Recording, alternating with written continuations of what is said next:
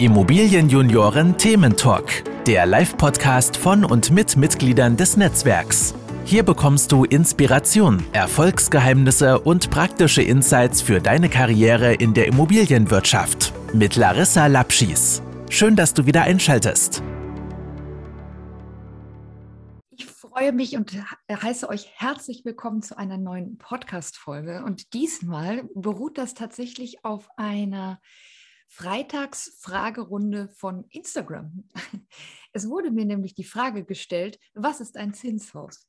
Und so einfach die Beantwortung dieser Frage klingt, habe ich gedacht, das ist etwas, da können wir einen Experten zu befragen. Und wir haben auch einen ganz tollen Experten gefunden zu dem Thema. Und zwar sprechen wir heute mit Andreas Boberski. Andreas Boberski ist nämlich Geschäftsführer vom Zinshaus-Team in Hamburg. Und wer sollte das besser beantworten können als Andreas? Andreas, herzlich willkommen bei uns im Podcast. Ich freue mich. Hallo Larissa, vielen Dank für die Einladung. Sehr gerne. Du bist in Hamburg? Richtig. In Hamburg, äh, wo wir auch unser Büro haben und wo ich äh, ja, meinen Lebensmittelpunkt habe. Richtig.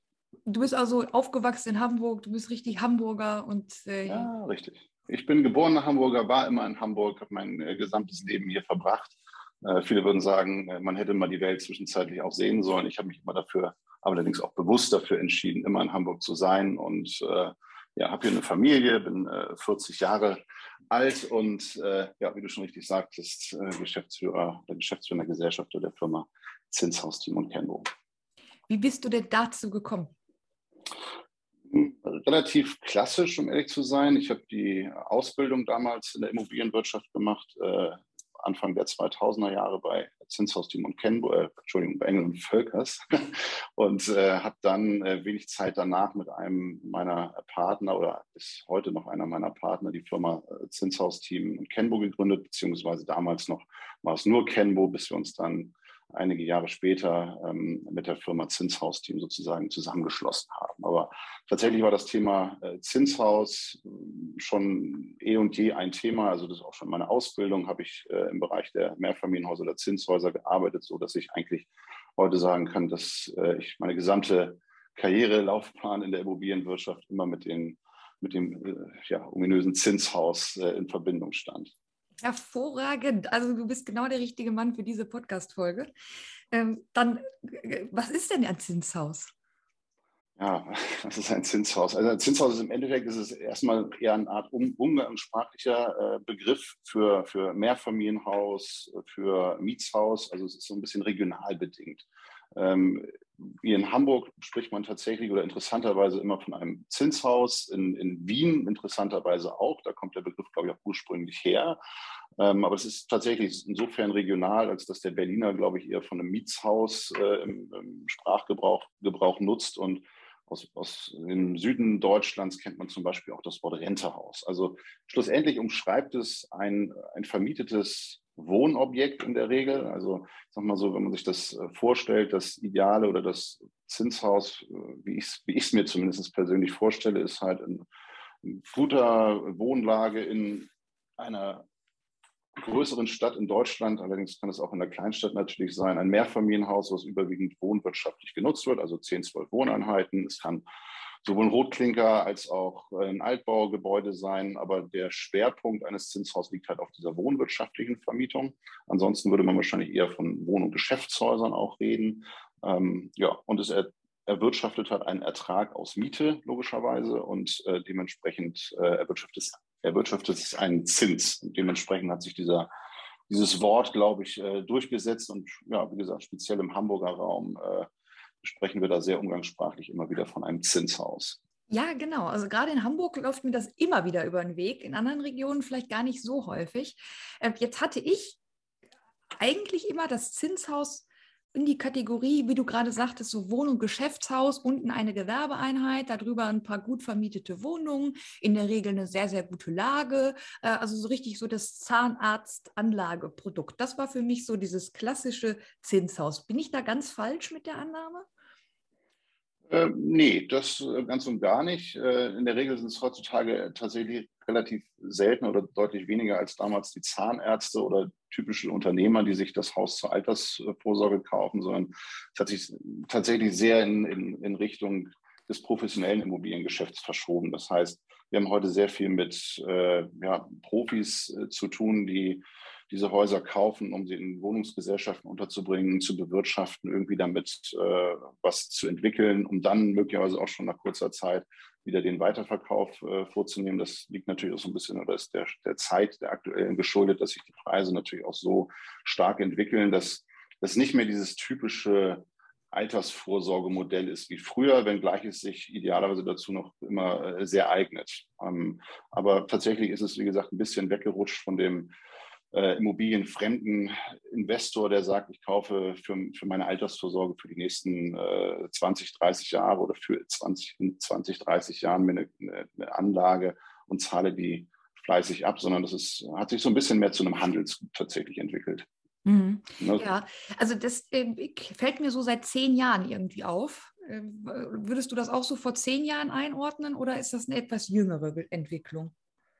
Hm, also als Anlageobjekt war ein Zinshaus natürlich schon immer geeignet. Ich sag mal, aus meiner Historie heraus war es so, dass Anfang der 2000er ging das los. Da haben sich die ersten Leute dafür äh, stärker interessiert. Äh, und tatsächlich der richtige Boom ging dann vor zehn Jahren los, kann man so sagen. Also kurz nach Ende der Finanzkrise, wobei auch schon davor, aber noch nicht ganz so ausgeprägt, äh, ist der Fokus äh, deutlich breiter nochmal geworden. Nicht, nicht zuletzt, weil auch zum Beispiel institutionelle Investoren mehr und mehr dieses Thema Wohnen in Fokus genommen haben. Das war früher eher so, dass die institutionellen äh, Gewerbeimmobilien bevorzugt haben.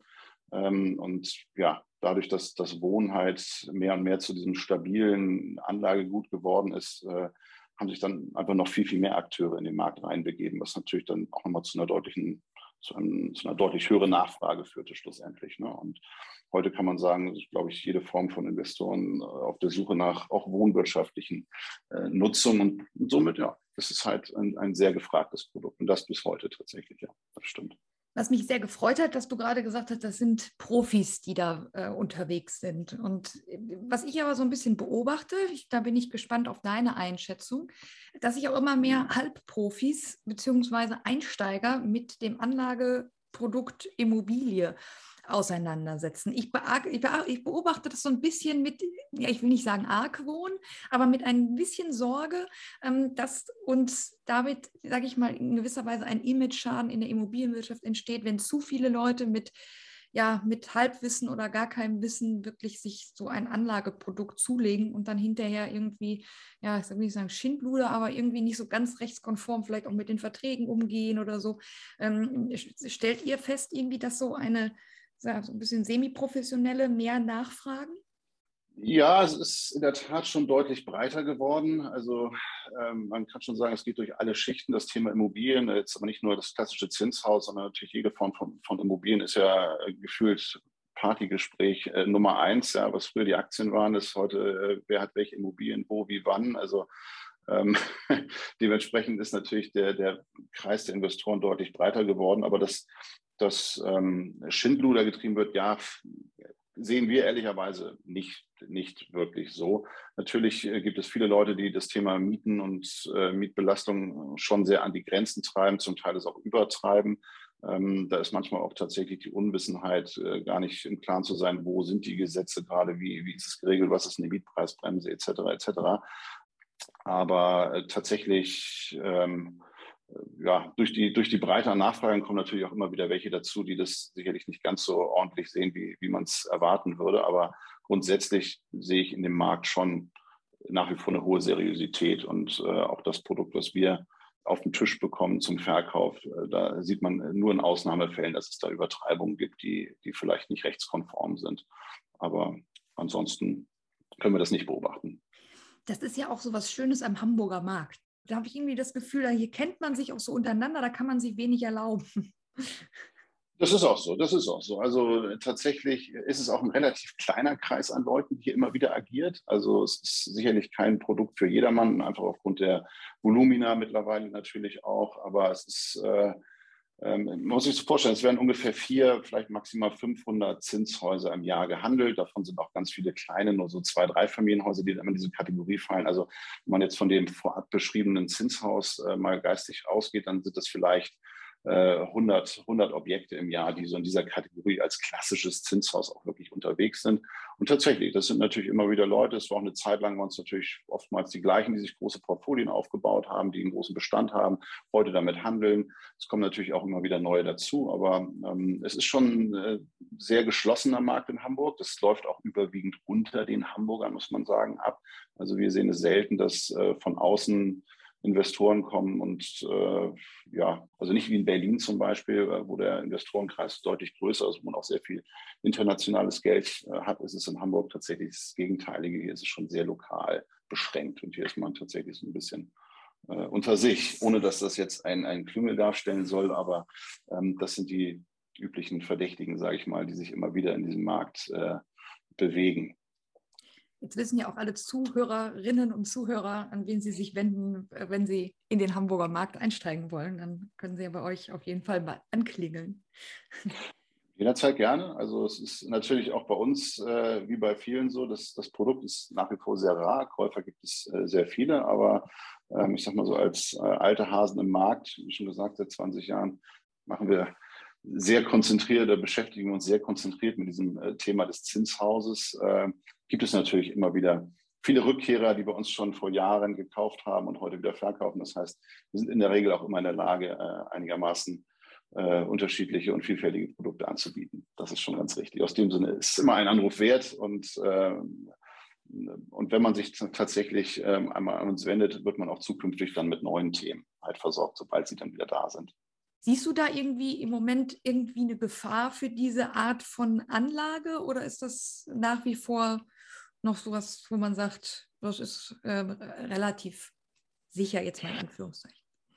Ja, also natürlich muss man sich es immer etwas genauer angucken. Äh, vom Grundsatz her würde ich sagen, ist das Thema Wohnen in Hamburg zumindest noch sehr sicher. Das kann man gar nicht anders sagen. Also eine Vermietbarkeit ist nach wie vor immer gegeben. Äh, vom Grundsatz her wenn man es unter den normalen Bedingungen angeht, das Thema, also was Miethöhe und ähnliches betrifft.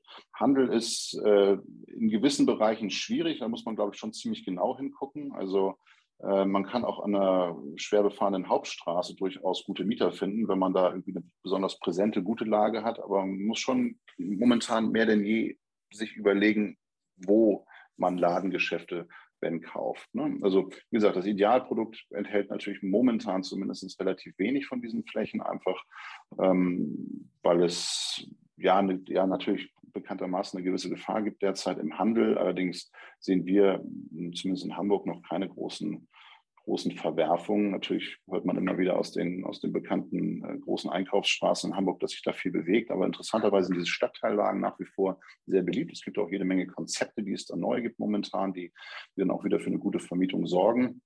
Ähm, richtige Gefahr, wie gesagt, insgesamt. Das Preisniveau ist sehr hoch, das kann man nicht anders sagen, zumindest aus, aus historischer Sicht sehr hoch. Ähm, soll heißen, klar ist es, wenn man falsch einkauft, aber das ist wie immer im Leben, hat man, geht man natürlich eine gewisse Gefahr ein. Aber ich würde die Wohnimmobilie an und für sich und auch das Hamburger Wohn- und Geschäftshaus als absolut zukunftsfähiges Investment sehen, was man auch heute noch jederzeit tätigen kann. Natürlich immer eine Abwägung, sich die Dinge genau anzugucken. Also äh, die Gefahr einer Nichtvermietung ist, wie gesagt, denke ich, nicht so hoch. Die Gefahr aber einer einer technischen Verschlechterung. Da sind ja sehr, sehr viele Themen momentan auch äh, in der Diskussion, was Ökologie und, und Nachhaltigkeit etc. angeht.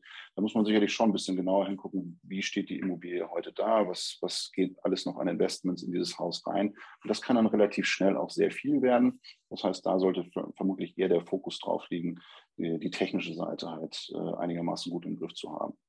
Mhm. Ja, aber vom Grundsatz her ist das Zinshaus sicherlich wie eh und je eine gute Anlage. Allerdings immer mit dem Fokus, und das gilt, glaube ich, heutzutage oder grundsätzlich eigentlich für alle äh, Anlagen, die man so tätigt, man muss es wirklich langfristig auch in der ersten Betrachtung haben. Also davon auszugehen, dass man jetzt in drei, vier, fünf Jahren mit einem riesen Aufschlag oder auch, keine Ahnung, äh, zumindest einem auskömmlichen Aufschlag das Haus wieder verkauft, das ist sicherlich per heute etwas schwieriger, als es noch vor einigen Jahren waren, war. Aber langfristig gesehen, also alles, was mindestens mal zehn Jahre plus ist, äh, sollte man tatsächlich mit so einer Anlage immer gut fahren. Wie bei allen Immobilieninvestments ist es, ist es ähnlich. Man, man ist ja so ein bisschen gezwungen, auch, auch weiterzumachen. Das ist ja das Schöne. Ähm, das ist eine, eine, eine Spardose, die man, die man immer konsequent äh, einzahlt ähm, und sicherlich auch nicht jeden Tag der Versuchung unterliegt, wie bei einer Aktie, das äh, bei einem guten Kursstand auch wieder zu verkaufen.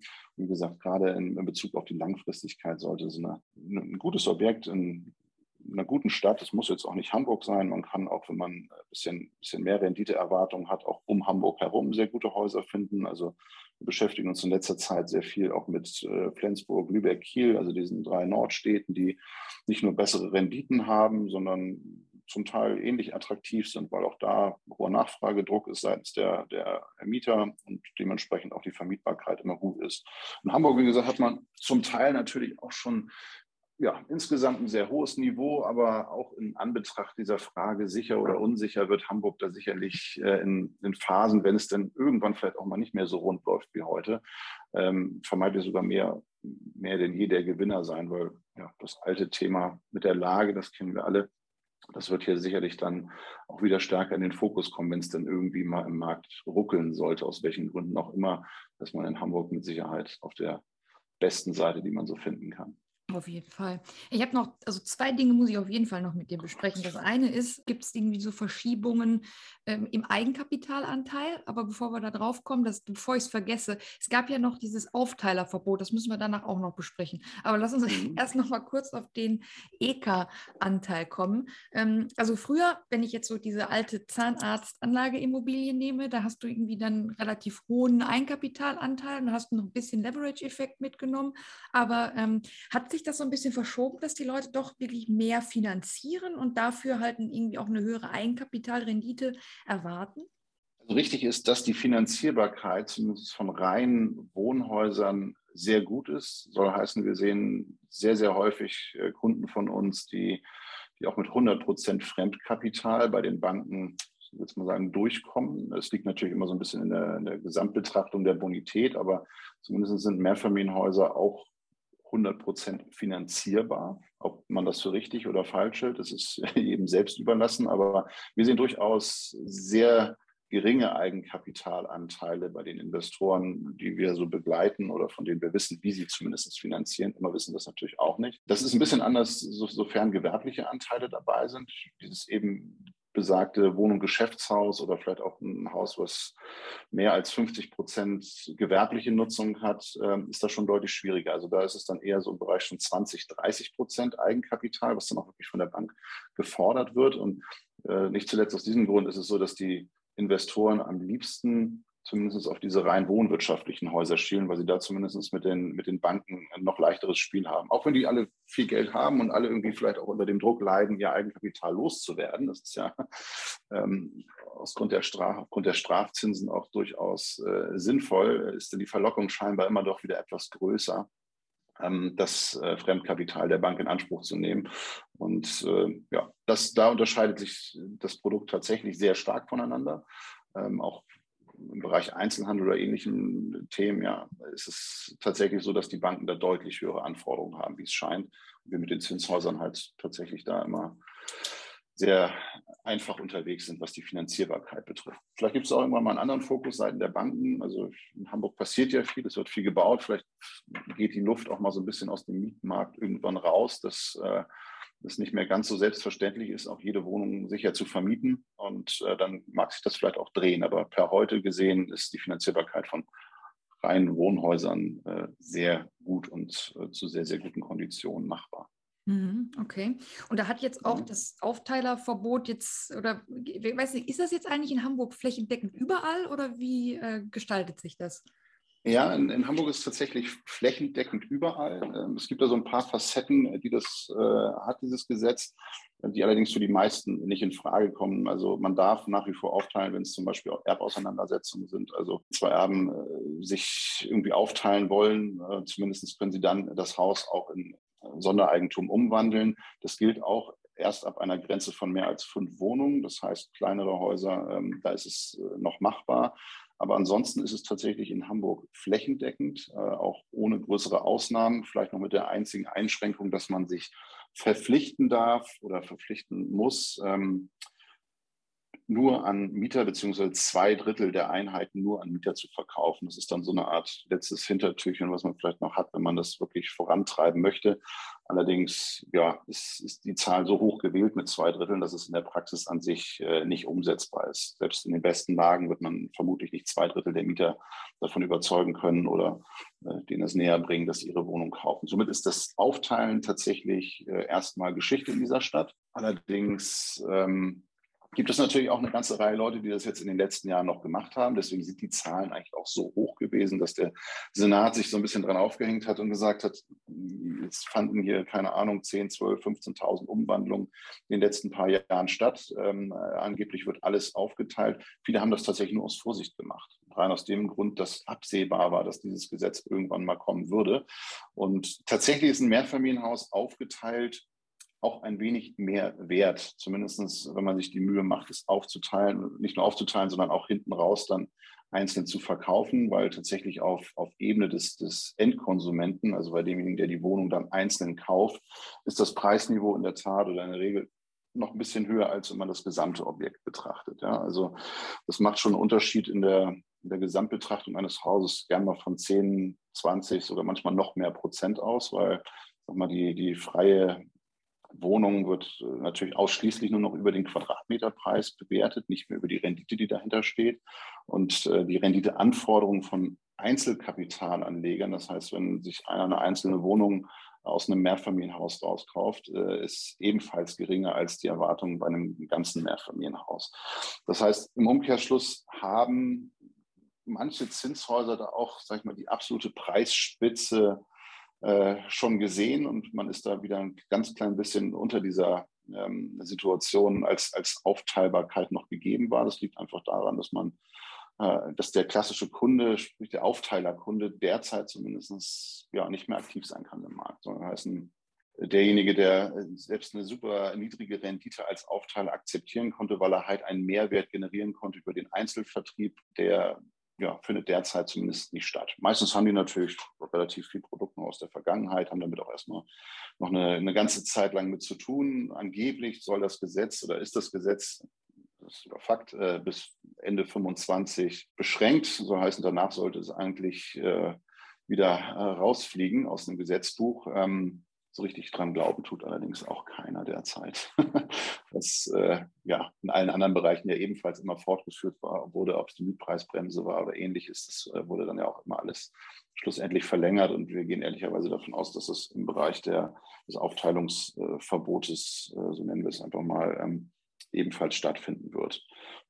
Somit, dass es sein kann, dass man tatsächlich Mehrfamilienhäuser vielleicht gar nicht mehr oder nie wieder irgendwie aufteilen kann, ähm, vielleicht wird es aber auch mal ein Umdenken geben, weil tatsächlich mit dem Wegfall der Aufteilung natürlich auch eine ganze Reihe an, an Anlagemöglichkeiten beziehungsweise auch Wohnungen, die von Eigennutzern äh, beziehungsweise von Mietern dann gekauft wurden, auch aus dem Markt wegfallen, ah. sodass schlussendlich, ja, ne, es waren vorher, sage ich mal, kamen bis zu 1000 oder 2000 Wohnungen, vielleicht auch die genaue Zahl kennt keiner, äh, aus Wohnungen, die umgewandelt wurden, ne, kamen auf den Markt. Ob sie als Kapitalanlage auf den Markt kamen oder ob sie an die Eigennutzer gegangen sind, freie Wohnungen waren das dann in der Regel natürlich, oder ob sie an Mieter verkauft wurden. Es war auf jeden Fall mehr Produkt da. Und dadurch, dass jetzt diese Wohnungen alle nicht mehr in den Markt kommen, findet natürlich eins statt und das ist wie üblich die, die Verknappung. Und die Verknappung wird sich auch auf die Preise wieder ähm, äh, ja, niederschlagen.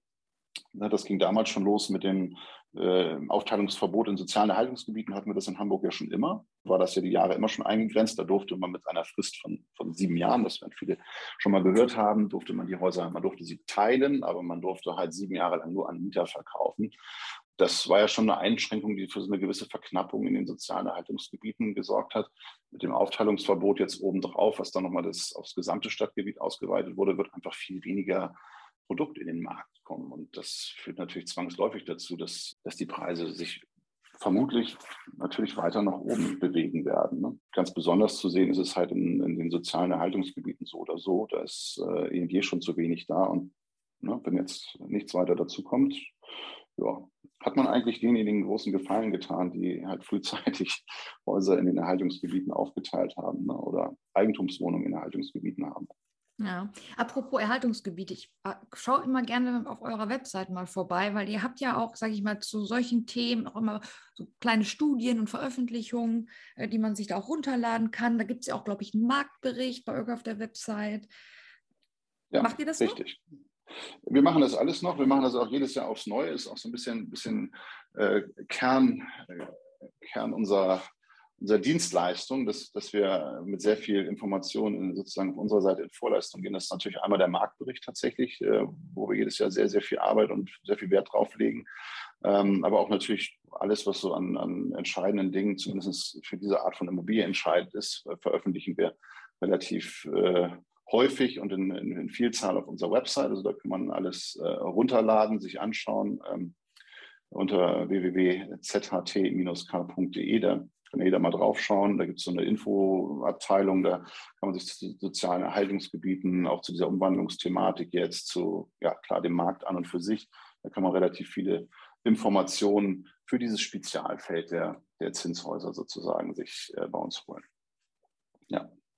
Und wer jetzt auf die Website geht, der wird sehen, da steht nicht nur Zinshausteam, sondern steht auch Kenbo. Ich kann mir ja schon hm. ungefähr herleiten, wo das herkommt. Aber ja, tatsächlich. Also in drei Worten zusammengefasst, es gab mal die, oder es gibt sie ja teilweise heute noch sozusagen die Firma Kenbo, das war Herr Kenny und Herr Boperski. Ja. Kenny ist äh, bis heute mein, du kennst ihn auch, David, äh, mein Geschäftspartner. Ähm, und äh, wir waren tatsächlich damals äh, sozusagen zwei Aussteiger, die ihr eigenes Unternehmen aufgemacht haben und haben dann erst äh, im Laufe der Jahre oder genau genommen drei Jahre später unsere äh, bis heute vorhandenen Partner vom Zinshaus-Team wieder getroffen. Zinshaus-Team war mal das ehemalige Zinshaus-Team in einem anderen großen Hamburger Unternehmen, die sich dann ebenfalls selbstständig gemacht haben. Und man hat relativ schnell festgestellt, es äh, sind ganz gute Synergien, die wir hier haben. Wir kennen uns alle aus der Vergangenheit. Und dann haben wir, ja, dann konnte tatsächlich keiner so richtig auf seinen Namen verzichten. Und dann haben wir dieses äh, Namenskonstrukt von Zinshaus-Team und Kenbo äh, kreiert und ehrlicherweise bis heute nicht abgelegt. Und gleich wir wissen, dass es natürlich sehr, sehr sperrig ist und in vielerlei Hinsicht nicht jedem so so einfach am Telefon zu erzählen. Aber es war tatsächlich, es ist so ein bisschen unsere Herkunft, zumindest was diese Firmengründung anbelangt. Und dementsprechend haben wir das bis heute beibehalten. Aber so äh, ist der Name tatsächlich entstanden. Cool. Sehr schön. Ja, in Hamburg kennt man, schätzt man euch und äh, jetzt auch spätestens jetzt bis in alle Ecken Deutschlands. Also wir haben viele Zuhörerinnen und Zuhörer auch aus anderen ähm, Regionen und die wissen jetzt definitiv, wo gibt es Infos zu Hamburg und ja, wenn es was zu verkaufen, kaufen gibt. Ja, dann äh, jederzeit natürlich sehr gerne und tatsächlich hoffe ich natürlich, dass auch im letzten Winkel äh, Deutschlands jetzt das Zinshaus Akzeptanz gefunden hat, äh, beziehungsweise verstanden, verstanden wird, worüber wir hier immer reden im Norden, wenn wir von diesen Zinshäusern äh, reden. Ganz ja. genau. Wo findet man dich in den sozialen Medien? Hast du ein LinkedIn-Profil? Ja, tatsächlich ist äh, relativ äh, seit kurzem, äh, aber LinkedIn, äh, Xing, zumindest auf geschäftlicher Ebene, sind das die beiden, die wahrscheinlich am meisten Sinn machen. Und da bin ich tatsächlich auch vertreten, ja. Hervorragend. Dann wisst ihr jetzt, wo ihr euch mit Andreas connecten könnt. Und ja, von meiner Seite erstmal vielen lieben Dank für deine Infos, die du uns gegeben hast. Und ja, ich freue mich, vielleicht sehen wir uns ja auch irgendwann mal wieder in echt bei irgendeiner Veranstaltung. Das wäre schön. Ja, da würde ich mich sehr freuen. Natürlich. Danke, Andreas. Alles klar. Vielen Dank, Larissa.